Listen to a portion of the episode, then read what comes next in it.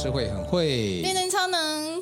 哎，诗慧，我们今天桌上有啤酒、有咖啡、有茶，还有这个手做这个。哎，我们这边有 YT 的镜头来跟这个，对，我们先欢迎哈，这个是我们的陪跑教练陈宇德，宇德跟大家打个招呼。大家好，我是陈宇德。好，这个听众朋友呢，Podcast 听众朋友可能看不到哈，但是你看我们现场，我们锵锵一下，有没有声音？对啊，而且我很想介绍宇德，我为了他，我这几天都在看他的故事。我们，我们那个干杯才会有这样来干杯。对啊，好好好，那今天要跟大家介绍很特殊的人哦，因为以前其实我我我我不能喝啤酒了。我有那个，丹娜我们很好，我们两个今天全带回去。对对对对，今天给给我跟丹娜都带回去。我很想喝，可是我只能喝高粱。我通常都说来高粱，一瓶回去给太太。Whisky 拿来，太太应该可以喝。我老婆也没在喝这个东西的。对啊，但是呃，因为我们第一次听到宇德的时候，是我们录完 Podcast 的，然后有朋友应该是 Vito 跟我们介绍，还是倩华？倩华，倩华，倩华把我跟宇德。接起来，倩华说：“宇德是一个很特别的人，你一定要采访他。”我第一次的印象是说：“哎，他是一一位这个视障的陪跑员。”嗯，哦，我想说，哎，视障陪跑员要跟跑步有关。后来我们研究一下，哎，跟啤酒有关。后来我们发现，哎，奇怪，他跟华德福教育、跟小朋友教育有关。然后他又跟那个四十岁财富自由有关，又跟铁人跑步。可是我觉得他最重要的是，呃，他很早就财富自由，说三十九岁。但是重点来了，就是他先前其实。有更多的发展，但是他一个转念，我觉得等一下可以可以啊，请宇德来分享，我觉得他太棒了。我们我们要从哪边切入？因为太丰富的人生，我让诗慧来发挥。对对对，你最想听哪个？我，我看了看完他的东西，我嘴巴张的好大。我最想知道就是说，哎，宇德他这个财富自由之后，他说他列了梦想三个清单。我们我想知道宇德从小的生生长环境，因为他家负债，你不要看他这个样子。我想了解一下说，说你从小的环境一直到你工作。还家里的债务这方面开始这样，我很好奇，我今天到底是穿什么样子的？双塔五二零 K。对啊，就是说一个人他家里从小负债，然后他还债，他也可以去做一个自由自在的人生，就很不简单。对，这是很迷人的。在四十岁的时候可以做到这事，那跟我们之前的那个设计师正好有点相反。哦，我们有一位设计师，大家常也常听他故事。他四十岁才开始站起来跟我们平起平坐。对对对。其实人生有很多的变化。我们从宇德，你先先讲一下，你好像是念海专的呢。对，我其实是读呃高雄海专毕业的。然后我本身是台南人，这样子。造造船系，对不对？对对对。不是唱歌那个造船哦，就真的是。又来了，诗慧有点唱。好，回来回来，外太空的思维回来的。对呀。唱可以吗？可以可以可以。我是说我很丑，我没有说你很丑哦。你那个年代哈，念五专，然后念造船，嗯、那时候你的一些学习的历程大概怎么？跟我们简单介绍一下。应该应该这样讲了哈，应该没有人会知道造船造船科叫什么，我们五专叫科嘛。嗯，所以我当初是填这个，其实很简单，就是因为我们的南部的五专，第一个是高雄工专。那第二个叫做文藻语专，它是私立的。嗯，那第三个其实是高雄海专的。嗯，好，那我的排名顺序很简单，就是，诶，我们家说只能读公立的，啊，因为私立的太贵，我们读不起，嗯所以高雄工专我考不上，然后所以就一路排排排排排。那当时的这个造船科的那个应该是所长或者是什么，他也在招生的时候很会讲话嘛，什么我们台湾什么游艇第一名啊，干嘛？然后我爸就说，哦哦，那就。哦，你看最近那个股票，什么东哥游艇一直飙的，很厉害。嗯，对，台湾其实有造船的工业，真的有。是是是，我知道，对，所以当初我填这个其实就是这样子填进去的。哦，我其实并没有，我根本不知道造船是什么东西，这样子。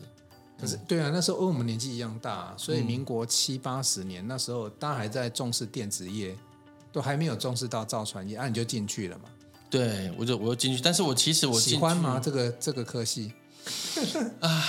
彼得深吸了一口气，你就知道后来变广达工程师，就知道这应该不是他喜欢的。不过没关系，人生就是这么特别。没有，彼得好像有一个有一个门槛呢。听说有个科目你很 K。对，我看跟那个在节目前跟那个瑞恩聊了一下，其实呃，当时我有一个科目叫做图学。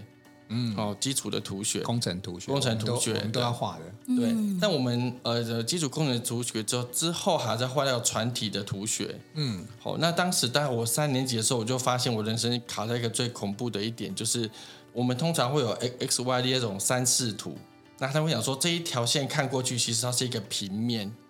但我的脑袋里面完全没办法想象这个东西。哎，我们两个有像哎。对，我脑袋里面完全没有办法这种东西，所以还要再什么投影来投影去，我完全都没有办法。记地图吗？地图你可以记起来。啊，地图我可以的，可以因为我二 D 的。那这我们两个不一样，地图也记不起来。对，但但因为那个传图是非常非常的复杂的，嗯，所以我到那时候，我记得我读那个那个图学课的时候，有一次考试啊，我真的平常学我最近非常困难的。那考试那一天就是，呃，图学老师亲自监考哦，那他觉得说这科目不可能作弊。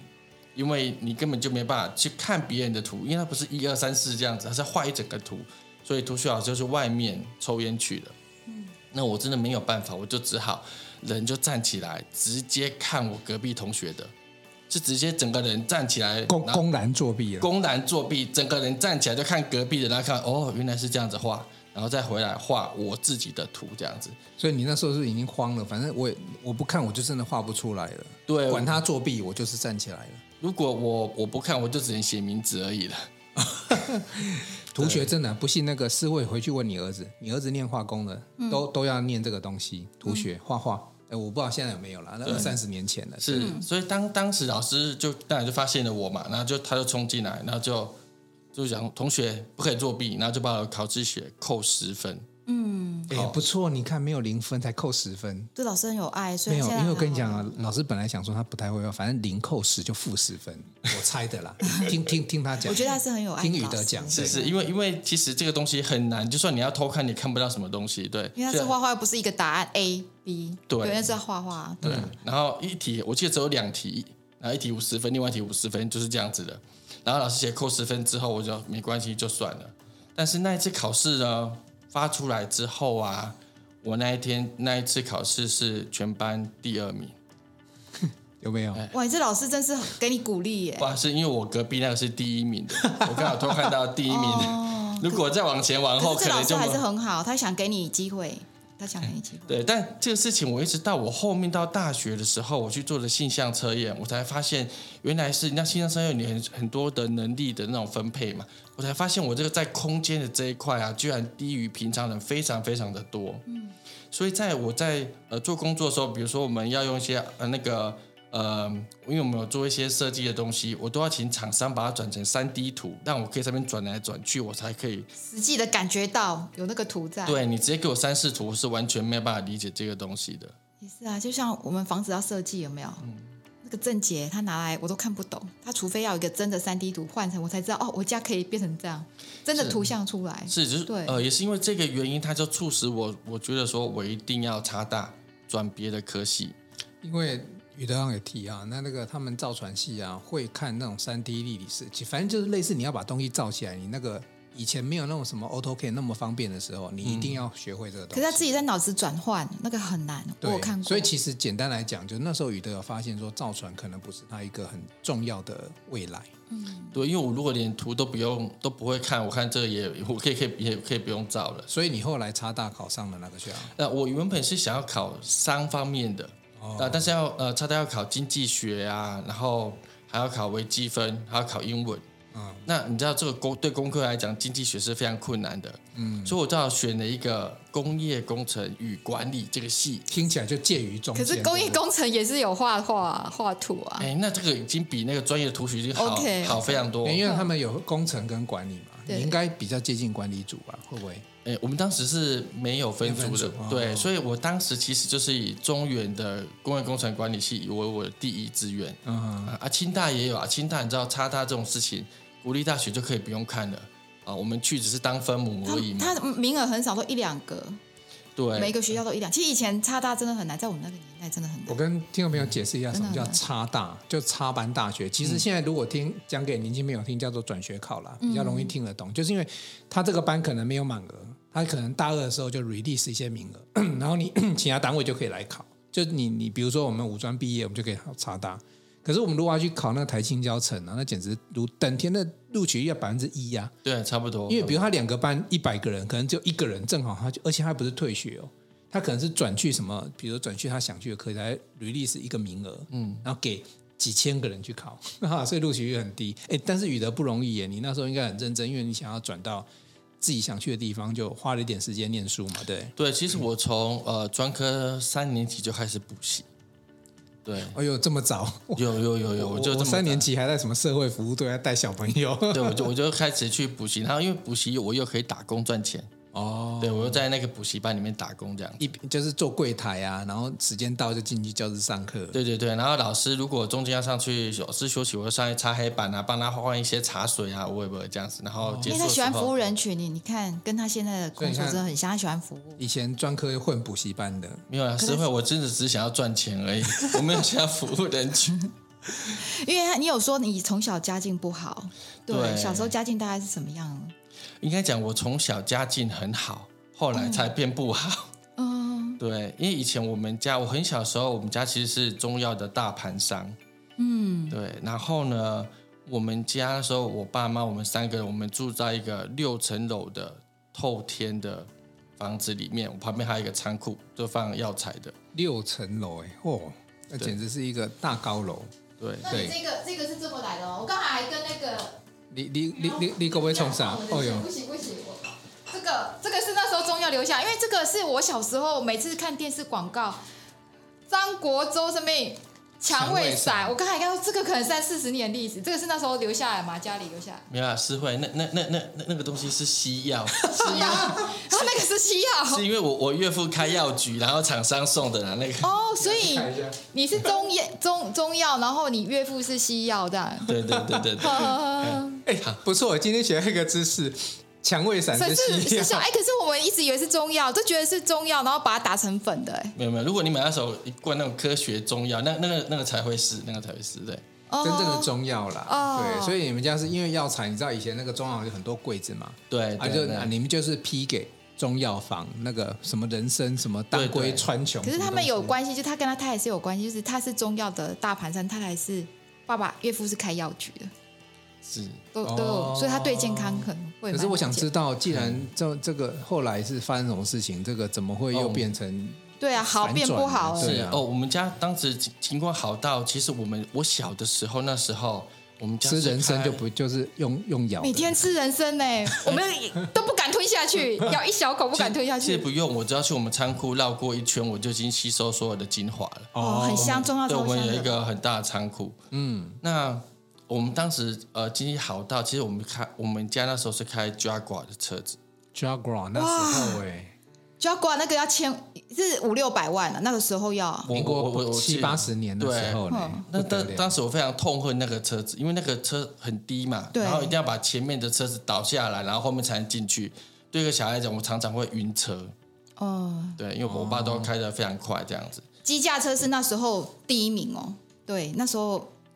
传统的有钱人都算都都都开机驾车。我其实我我也不晓得，是吧？所以，嗯、但后来我爸就开始呃，就是经营生意也不好。那我爸也去玩了，当时还有地下期货。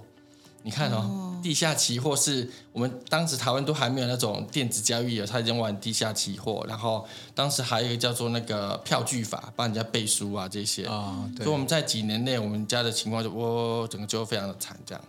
所以，我记得我那时候为了要躲这些债主啊，其实我读过了呃三间幼稚园，嗯，然后三间国小。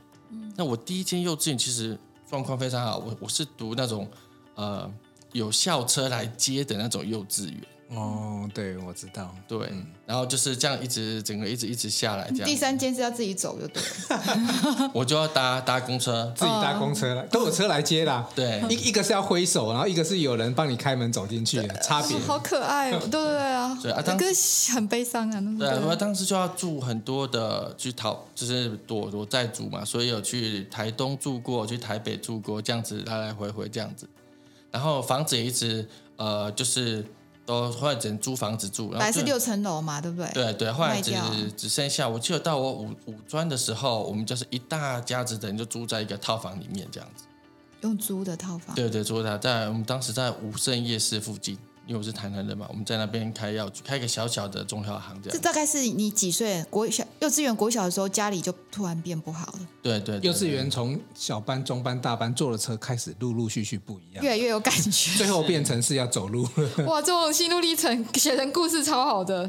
对啊，哦，对我我补充一下，因为最近刚才写这个部分啊，因为我当时国小做了一件事情。嗯，国小你知道人家会调查你们家的那个家庭状况。好，那我一开始很可爱，我就家庭状况有很多个可以写，我就填富裕。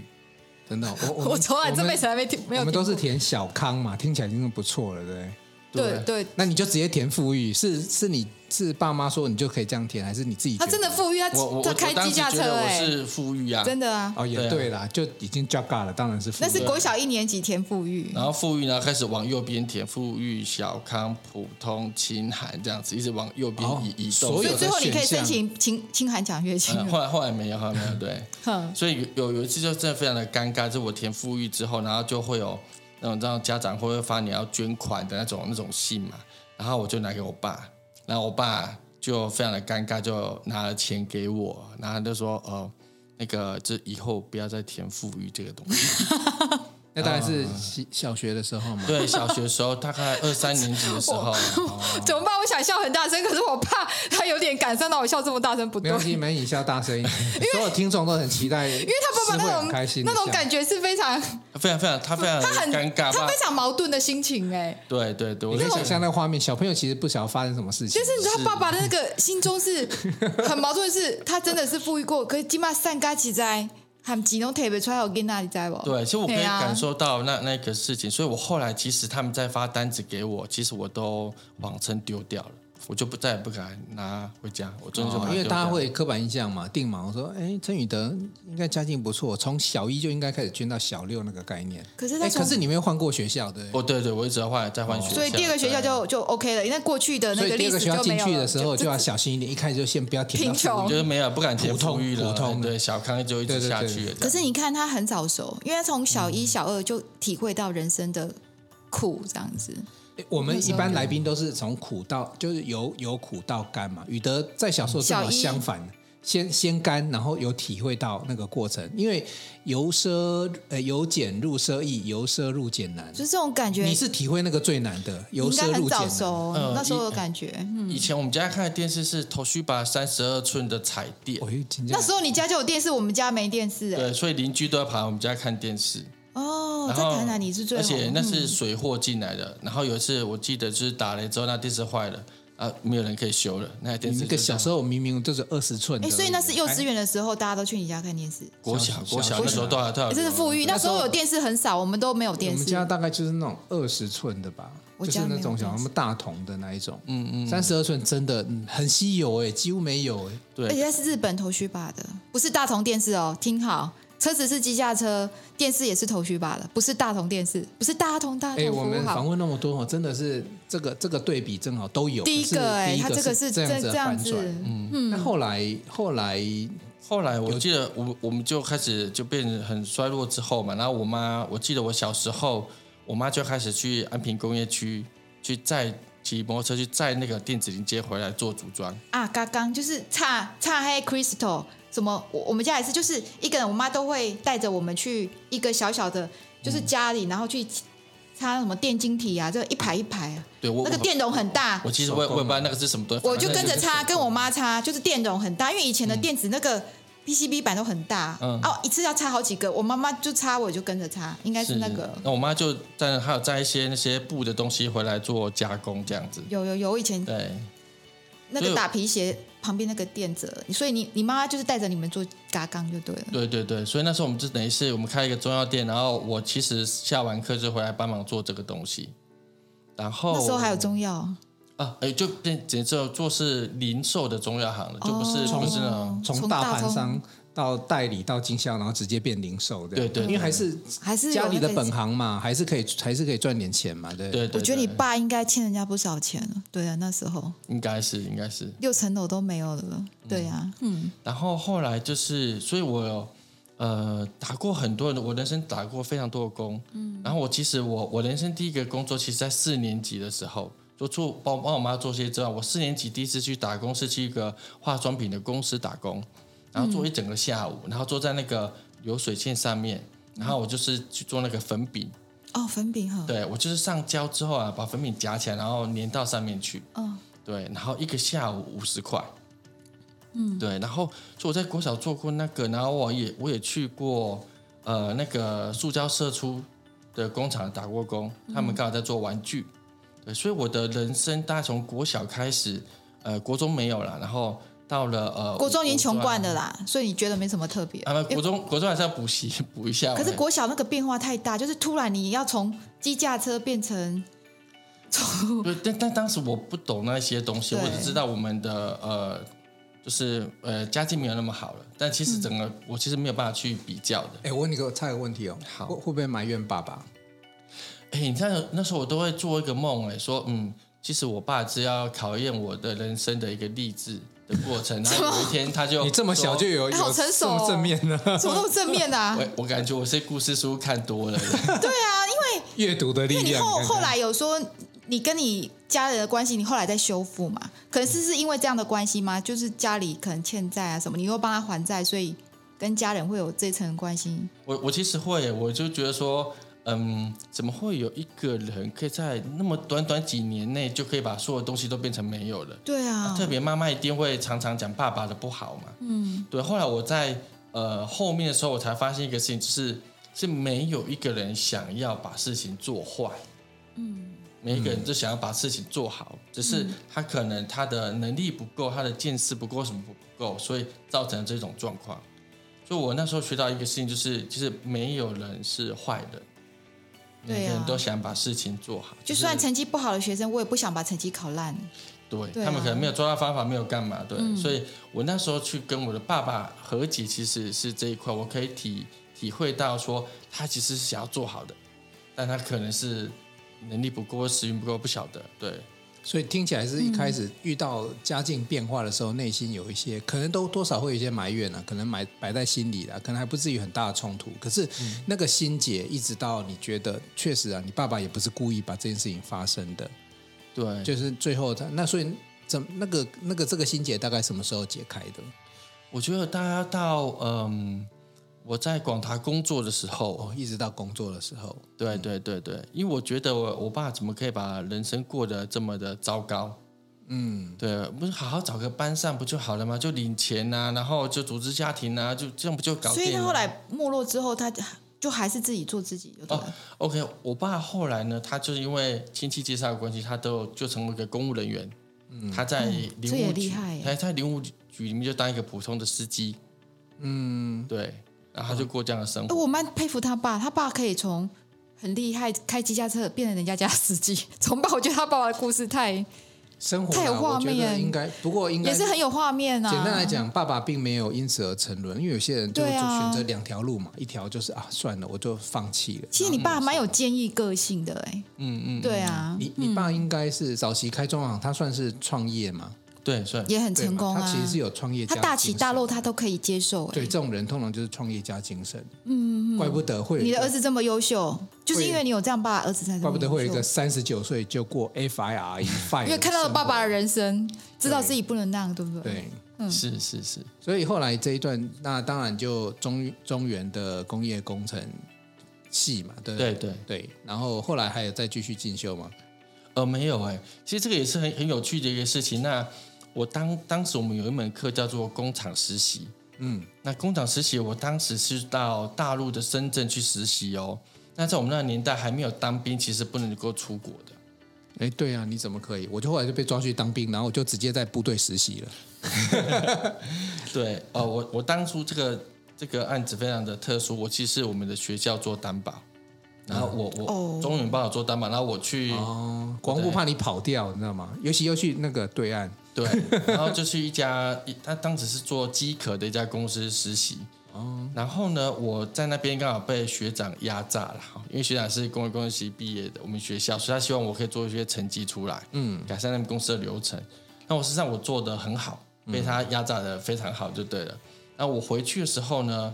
我在大学那一门课工厂实习，现在得了九十九分，那个已经是至高荣耀，因为老师没有办法打一百分哦。对啊，感谢那个学长。哎，这个九十九分，我在国小才有看看到过，大学是不可能出现这种分数的。对啊，对对对对，所以呃，那个那课的教授其实他就问我说：“说宇哲，你想不想读研究所？我可以就推推荐海南，就直接读名研究所。”对，但我也很老实跟他讲说：“呃，老师谢谢，就是我现在还找不到任何读研究所的。”意义在哪里？嗯，然后第二是我很需要赚钱。对，那时候家里的状况还在还还在低迷嘛，还没有完全反转嘛。啊，因为我们家有三兄弟，嗯，对，所以我你老大吗？我老大，对，嗯、所以我还有两个弟弟，他要读书嘛。嗯、那我我我在大学的时候，其实也在平常也要打工了。嗯，然后我打工并不是当时当然没有 iPhone 手机，我的打工真的是为了我的生活所所所需，我要去做这样的事情嘛。嗯，对，所以我是急需要赶快有一份工作，嗯，往后面走的，我没有办法再读书读下去的。对，所以后来毕业直接就去广达。对。广达这最近真的是不好进去耶，对啊，快三百块变标股，对啊。呃，不好意思，我看到广达说是八百多，然后广达有哦，你是有有有股王的那个时代，因为他那时候我说他领四张股票，如果你再往上升就可以领八张，对，他人生就可以退休了。想多了，想多了。我我看到是八百多，我进去的时候两百多，我领到的时候剩八十几。哦，可是八百多，你看一年如果四张也三百多万。我刚好跟你相反啊，我台积电六十几块，离开之后慢慢涨，现在五六百。我了解了解哈。对，那时候还有员工配配股嘛？配股对，我当时是有，呃，那时候也很神奇，因为电子业非常缺人，所以我其实是有一整班，我大概有。呃，五六个同学被一个学长全部都招到广达的资材部里面去，哦、所以我五六个同学都在里面。对，那时候的电子业很红，嗯、那时候电子业刚好起飞的时候，那时候我，嗯、你那时候应该是一九九七年毕业的嘛，还是一九九八？啊，我九八年毕业，对。对，那那时候我去环电，那时候环电股价两百多，广达八百多，真的很贵。对，对啊，嗯，所以其实你的人生的第一桶金就是工作这样子，从广达来的。对对。所以，我其实虽然我大学就开始有投资理财，我就开始买基金啊，买什么东西，那其实都没有赚到钱啊。你大学就开始？我大学就开始，我有一个不简单，嗯，他早很特殊的习惯，其实我很喜欢看书。嗯，在五专的时候，其实呃，就是同学说我是图书馆管理员，嗯，就是比如说你就直接泡图书馆了，对，这哦，呃，你就泡两个地方嘛，对不对？一个是补习班，一个是图书馆。补习班是去打工，去当老师，也是泡在里面。他是去工作赚钱的，对对，去工作赚钱的。然后就是呃，我每天早上其实我都会去呃图书馆看《经济日报》跟《工商时报》。嚯，你那个时候，哎，我觉得我跟他有像，我跟你也是这样，因为我们就缺钱呐。我以前其实我了解缺钱的痛苦，他在讲我很有感觉。我以前是混暗房的，混社团的。没有没有，我们缺钱，真的就是一天到晚想怎么赚钱。对，然后我看到瑞人的书里面，你有把一些你的一些人生经历啊，写成一个什么小小册子之类的东西。嗯，我跟你讲，我五专的时候也做过这个事情。那你比我早很多。我本两个有像哦。对，我自己写写一个德语录。哦，五专就会写。你是后来我跟你做 Podcast，你跟我说你要写你的京剧语录，可是他五专就开始了。没有，我 Podcast 其实这个是人生累积的。Podcast 是在很早，就是这个是一个习惯呐。是以前可能没有那么方便的电子记录，可能我们还自己，然后我自己还印成书，然后还送给别人。对我，我其实在德语完毛语录哎哈，所以呢，啊以以前你写完之后呢，啊，所以我老婆就我们台南老家，我拿拿拿给她看这样子。那时候应该只是情人而已吧。哎，我已经忘记了，好，那个也不重要。没有，我这我现在有画面出来啊。是如果我是一个女生，那我想做你女朋友，你出来拿一个德语录给我看，我的感觉很像会淡。我知道，我懂那个感觉。你知道那种感觉？我都我都拿我收集石头给老婆。对呀、啊，我就万谈说，你拿这个给我，这不是钻石。那时候是情人还是已经结婚的时候？情人啊。那、啊、他那时候回答是什么？啊，那时候他会对你那个另外一个故事以后再说了。我还写一个石头使用说明书，我怕说送个石头，因为我有像你们两个很直人哦，很我送那个花莲的玫瑰石啊。然后那是我玫瑰石很很我喜欢，那个有价值。可是因为有些女生看不懂啊。嗯。哦，那个我知道。那所以宇德是他是拿一本书叫德语录，所以你给你老婆看，然后呢？没有非常非常小本，这个小小的啊小。啊，他那时候怎么回你？他跟你说什么？啊，你他问我说你小时候大家都在干嘛？我一样是女生呐，你知道我们是女生。然后如果我跟你刚开始认识没多久，然后你就拿一个德语录给我，我就可能三条线。有啦，我还有收集其他的东西。哦，那哦，OK OK，我我以为你就送他德语录，我就想说为什么不是钻石？没有开玩笑的。那我其实那时候我就有在做简报，哎，哦，我其实会剪《经济日报》《工商时报》的一些管理的文章，我有一个简报的本子，我把它。我钻的时候就这样。对对，我把它贴在上面，对，所以我其实我说。我说我做图书馆管理也是因为我们在大学做报告的时候，大家一讨论完一个议题，然后去哪里找书，对不对？嗯、我大概就可以跟大家讲说，哦，大概在三楼的第三排的那个地方。哦，这个厉害。因为我每天都泡在那边。哎，我我我以前专科也也在图书馆，就学校图，因为我家里不让我在外面打工，怕怕我们被那个，所以我们学校图书馆那是学校的家长 OK 的，我爸妈就 OK，所以我也在里面，就是放过书啊。图书馆有很多有趣的事情哦，我我随便简单讲一个，你知道有些同学会藏书。就比如说他借这本书，哦、我就发现说奇怪，为什么每次打扫这里的时候，都有一些书放在那个最顶层或者是最底下？他自己知道，他他把书放在哪里？他把它放回去之后，等下会被借走，对不对？哦、所以呢，他就把它藏。那我这个人是有正义感的，我就非常不开心，就通通都把它放回去，这样子。上面的书都拿下来。真的，我觉得一定有同学很恨我，就是因为我都会破坏他们他们的书，就因为他热门书就会被，尤其是有一些是类似像教科书什么的，嗯嗯对对。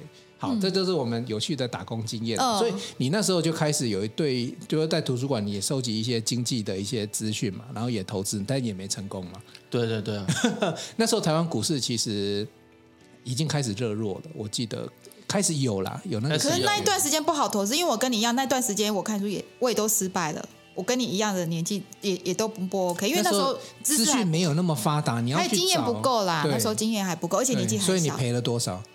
嗯我我忘记了哎，赔没多少，因为没多少钱啊，他只是练练而已，这个还好，我觉得还好。没有多少钱可以赔啊，但是如果以我们现在观念去看，要存股、存金融股的话，我就买到一个金融股下市的中兴银行，对，中兴没关系，我也买过地雷股，其实这些都是养分。对，我是买顺泰，我们这些都是养分，很好。然后后来呢，毕业之后，毕业之后进到广达里面去嘛，然后呃，广达就知道就是我们要每天非常努力的工作。那早上七点四十就要去上班，然后晚上可能八九点下班这样子。我觉得比较特别是这个就是林百里时代嘛，对，对林百里时代，对我还有跟林百里一起尿过尿的，他在我旁边。林百里也因为我觉得你们两个有一点像。尿尿的时候，董事长好。他老板要升他的时候，他要离职，跟你有没有像？老板也刚好，你们两个其实都是做三四年，按你离职，他也离职，这两年你们两个是很好聊的。没有，我当时真的很尖锐，我就问林百里说：“董事长，为什么我们不要做品牌？”然后他边那样，还跟我说啊，做代工怎么样怎么样？对，还跟我解释。心里三条线。哦、你一定要尿尿的时候问我这么严重的管理问题。可重点是林百里是一个创办人，他那时候只是个小伙子，他还愿意为他解释这么多想法。哎，他可能讲说没有回答的话，可能这泡尿会尿不完。好啊，所以你所以你都从头到尾在业界的话，主要是广达的资历嘛？对对，没错，对。但我我跟你讲，我之前打过的工在是五花八门。我曾经在，比如说我我有去做喷漆，就是我们汽车那个轮框的喷漆，然后我也当过救生员。你已经去上班了，为什么要打工？哦、我在在大学打打工的时候，大学打工。对.那这其实影响了我后面一个很重要的一个人格特质，嗯，就是嗯，有些人读到我部分就讲说我是一个斜杠的人生。我会很多发展出其他不同的东西，我觉得不安定的灵魂呢、啊，我觉得。对，我觉得打工这个事情，它造就我这样的一个人生的一个运转模式。嗯，对。像我刚才讲说，我还有我还记得当救生员，然后他呃，我我还有做过那个问卷调查员，不是打电话，打电话我有做过，我有这种一百多页的问题去问的哦，面对面问的那个时代。我现在弄懂了为什么我们，因为待会我们很快要回到宇德的现在了哈，因为。宇德过去因为生活的关系，他打工打工就有很多经验。其实很多所谓的我们不管讲说，呃，叫做斜杠也好，或者是跨域创新也好，其实他都有一个不安定的灵魂。那个灵魂其实都会想让你去尝试一些工作，或者说那变成一种习惯。但是你在广达应该就没有这么斜杠吧？呃，在广达没有，因为你也没有，你也没有，也没时间嘛，就专注嘛。对对，所以呃，在做到三年半的时候，其实。呃，我当然人生一个很重要的事情就是我们家的负债已经被我还完了。三年就还完负债？对，三年半差差不多啦。我那时候还了一百多万呢，对，还算合理啊，合理啊。对，然后还完之后，我突然间发现，呃，我人生最重要的那个事情居然就消失了。一直追求的目标解决了，你你跟爸爸的心结是不是也在这时候就松开来了？对，我当时面临到人生一个很重要的一个，我就是一个关键点，就是。如果我今天继续做下去，好，当时但我的老板也说要帮我升职啊，好，那我就遇到的是我人生最重要的时间完成了，然后呢，接下来我老板要帮我升职，那当然景气很好嘛，就是呃，当时我的资本可以领到四张股票，如果在升职的话变成专员，然后变成变成八张股票，嗯，那我要不要接受这个升职？嗯，因为当时广达是要到大陆去，嗯，好，那我也去过大陆了，哇，广达大陆真的很可怕，可怕的程度是怎么样？他居然可以把大陆厂里面的那个 partition，好，那些隔间灯光做的跟台湾一模一样。你今天头抬起来，你还不知道你家在台湾还是大陆？那是刻意的吗？希望大家有家的感觉吗？可能是，这不是好意吗？你必须要走出这个厂区外面，你才知道哦原来我在大陆。哦，大陆是因为厂区内跟外面是两个世界。对，所以你哇，我我觉得这样子的事太太可怕了。那、嗯、我有发现一个事情，就是呃，当时我是晚上八九点下班嘛，那我的老板他还有更晚下班，然后我管啊两条生产线，他管四条生产线。那我假设我们每天都是七点四十来来上班，我八九点下班回去，知道吗？洗个澡，吃个咸酥鸡，好，然后我是骑，因为我住在学那个公司附近嘛，我骑摩托车五分钟就到了。我发现我的人生啊，其实就那么几个小时，嗯，因为我我十一点半睡觉哦，我大概只有两个小时的人生，嗯，就睡觉时间是属于自己以外都是别人的。对，然后我其实那时候也累到只能在那边看看电视，转转转转就。节目就就这样就结束了。那我在想说，如果我升职的话，那我人生会不会有所不一样？我发现不会啊，会不一样，因为你的人生会更缩短一点。本来有两个小时，剩下一个小时。是是，我那五分钟原本骑摩托车，变成开五分钟的汽车哈，因为买了好的车子。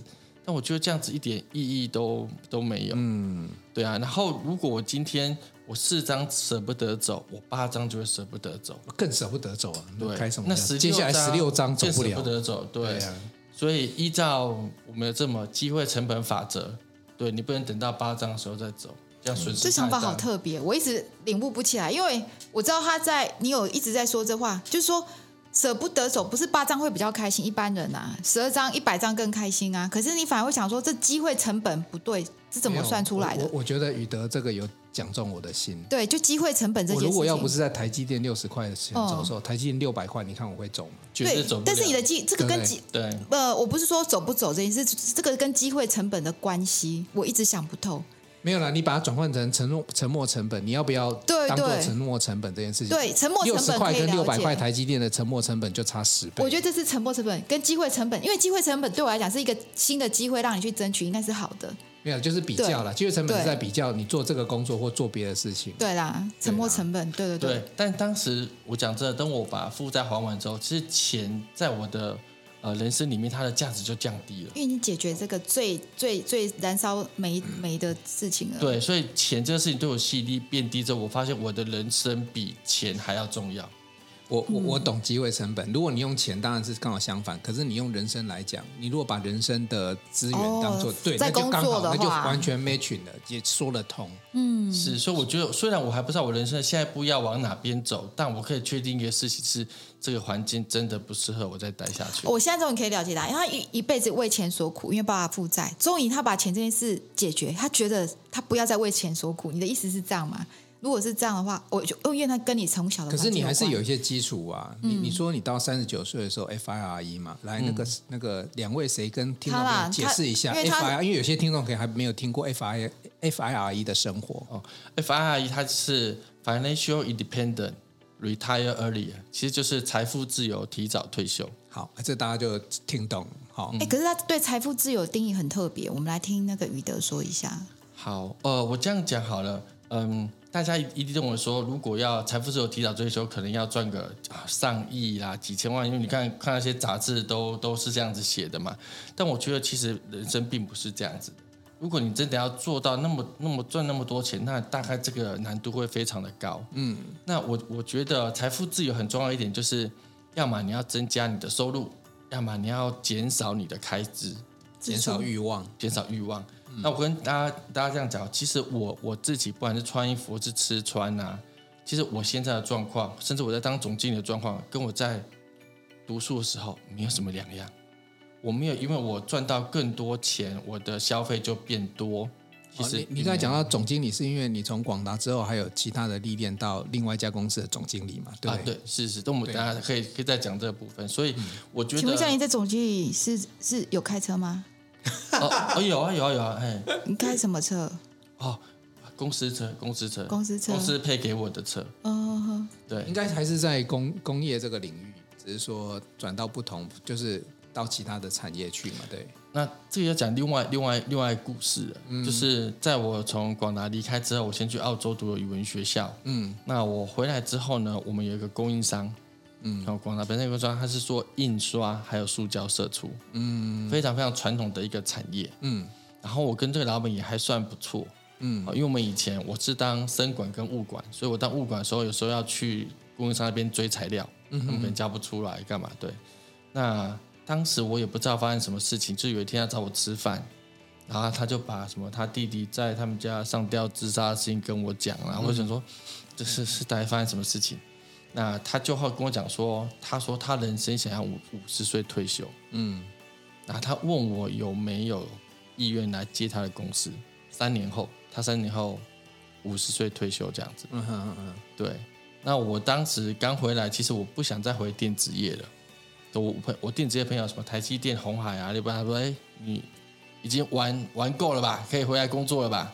对，但但是我那时候一直很迷惘了。嗯，对，所以当这个老板给我提出这个建议的时候，我犹豫了一下，然后其实我在当时也开始接触到一些心灵成长的课程，我去上了心灵的课程，后来我就答应了去做这样的事情。那仙姑又指示他去接点，因为他有上心灵可成长的课程，可是有一个转念，一个什么礼物？宇宇宙给你那一个指一个对啊，因为开了一扇窗，其实你那个是要传产嘛，是完全的传产，对，不过还好，因为你比较类似就是。工业工程跟管理，我觉得其实跟他本业蛮像，因为是印刷嘛，所以就这么样过去当老老板。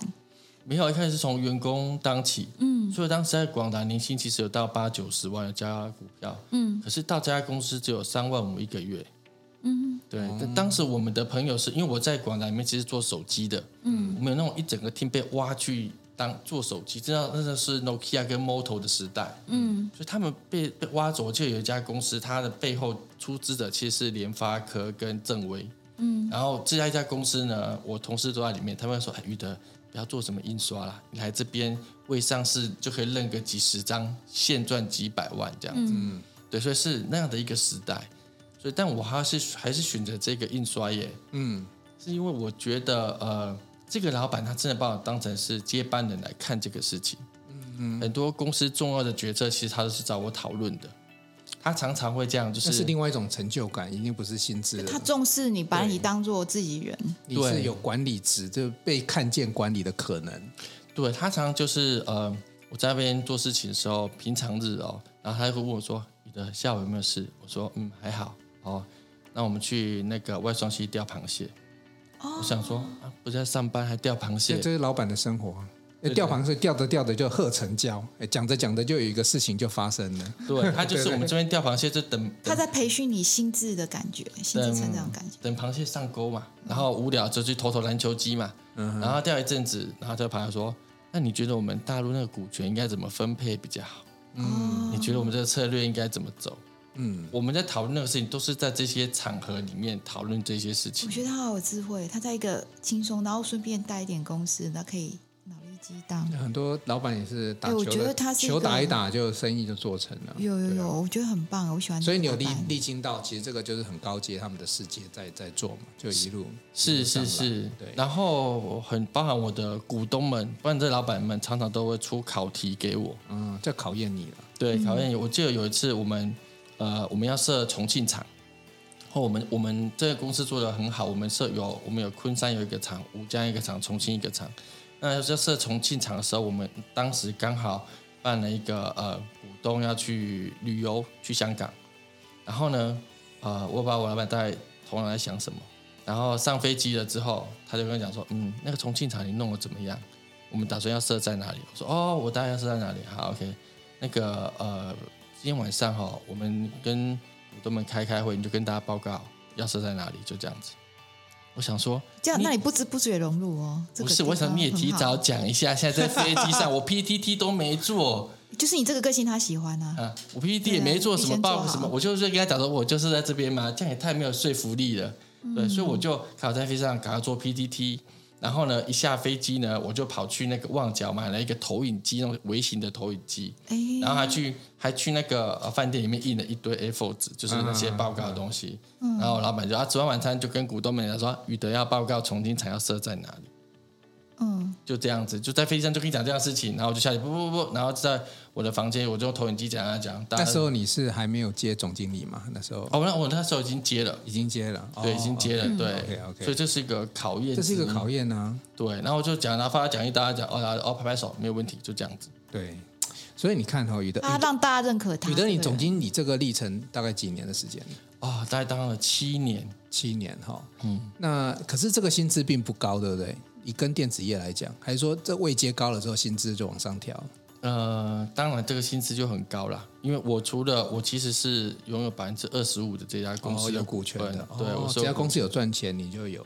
对对对，那说趴很很多哎、欸，真的非常多。所以我大概能够理解你到三十九岁可以开始提早做这个退休准备。不过宇德有一个很重要观念，就是说你如果说你欲望很高，我看你到七十九岁也退不了。所以很关键的一件事情是说，你有一些想法，就比如说，呃，所谓的提早退休这件事情，你的你的退休金的准备，我相信你干到那个位置应该有一些准备。你股权二十五趴，后来你离开之后是卖给对对老板，就卖回去卖回公司，这是我们一开始的的协议，就是。那你卖回去是用原价卖回去给他？对，我们一开始也是想就是用原价卖。我们一开始成立这个公司的时候，可是他二十五趴是送你的，但是你。可以用二十五趴再卖回去给他，说这等于是你人生退休的一笔很大的资产。呃，也不算是送我，就是我们一开始，比如说资本是一千万，那，我们后面赚到一千万的时候，还是要还给原本的出资人。对对对，对，我懂我懂。那至少看起来就是你离开之后的话，你会有一笔现金嘛？是没错，对。对，那从这笔现金再出发哈，那我们现在。又之后呢？宇德开始人生不一样了。下一集我们一定要从 FIRE 开始，因为刚才我们没有说，哎，他怎么去用这笔资金去过他？因为宇德现在是做啤酒的冠军啤酒，对啊，跑步还有这本书，所以我们一定要来了解一下。陪视障做陪跑，然后他自己也做三铁，然后他是女孩子最喜欢的家庭主妇，穿的衣服这个双塔五二零，就是他双塔就是 骑车骑的那个五二零哦。对对。那这里面有很多更精彩的人生，也就是说，人生三十九就开始，才开始。对对，那这到底有什么样？我们在一起来。好，我爱你哦。我们听下一集，精彩的，谢谢，拜拜。想与故事超人分享你的心情吗？来信请寄到新竹县竹北市高铁东二路六号五楼，指北针故事超人收。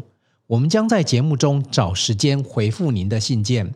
详细的地址资讯，请参考节目资讯页。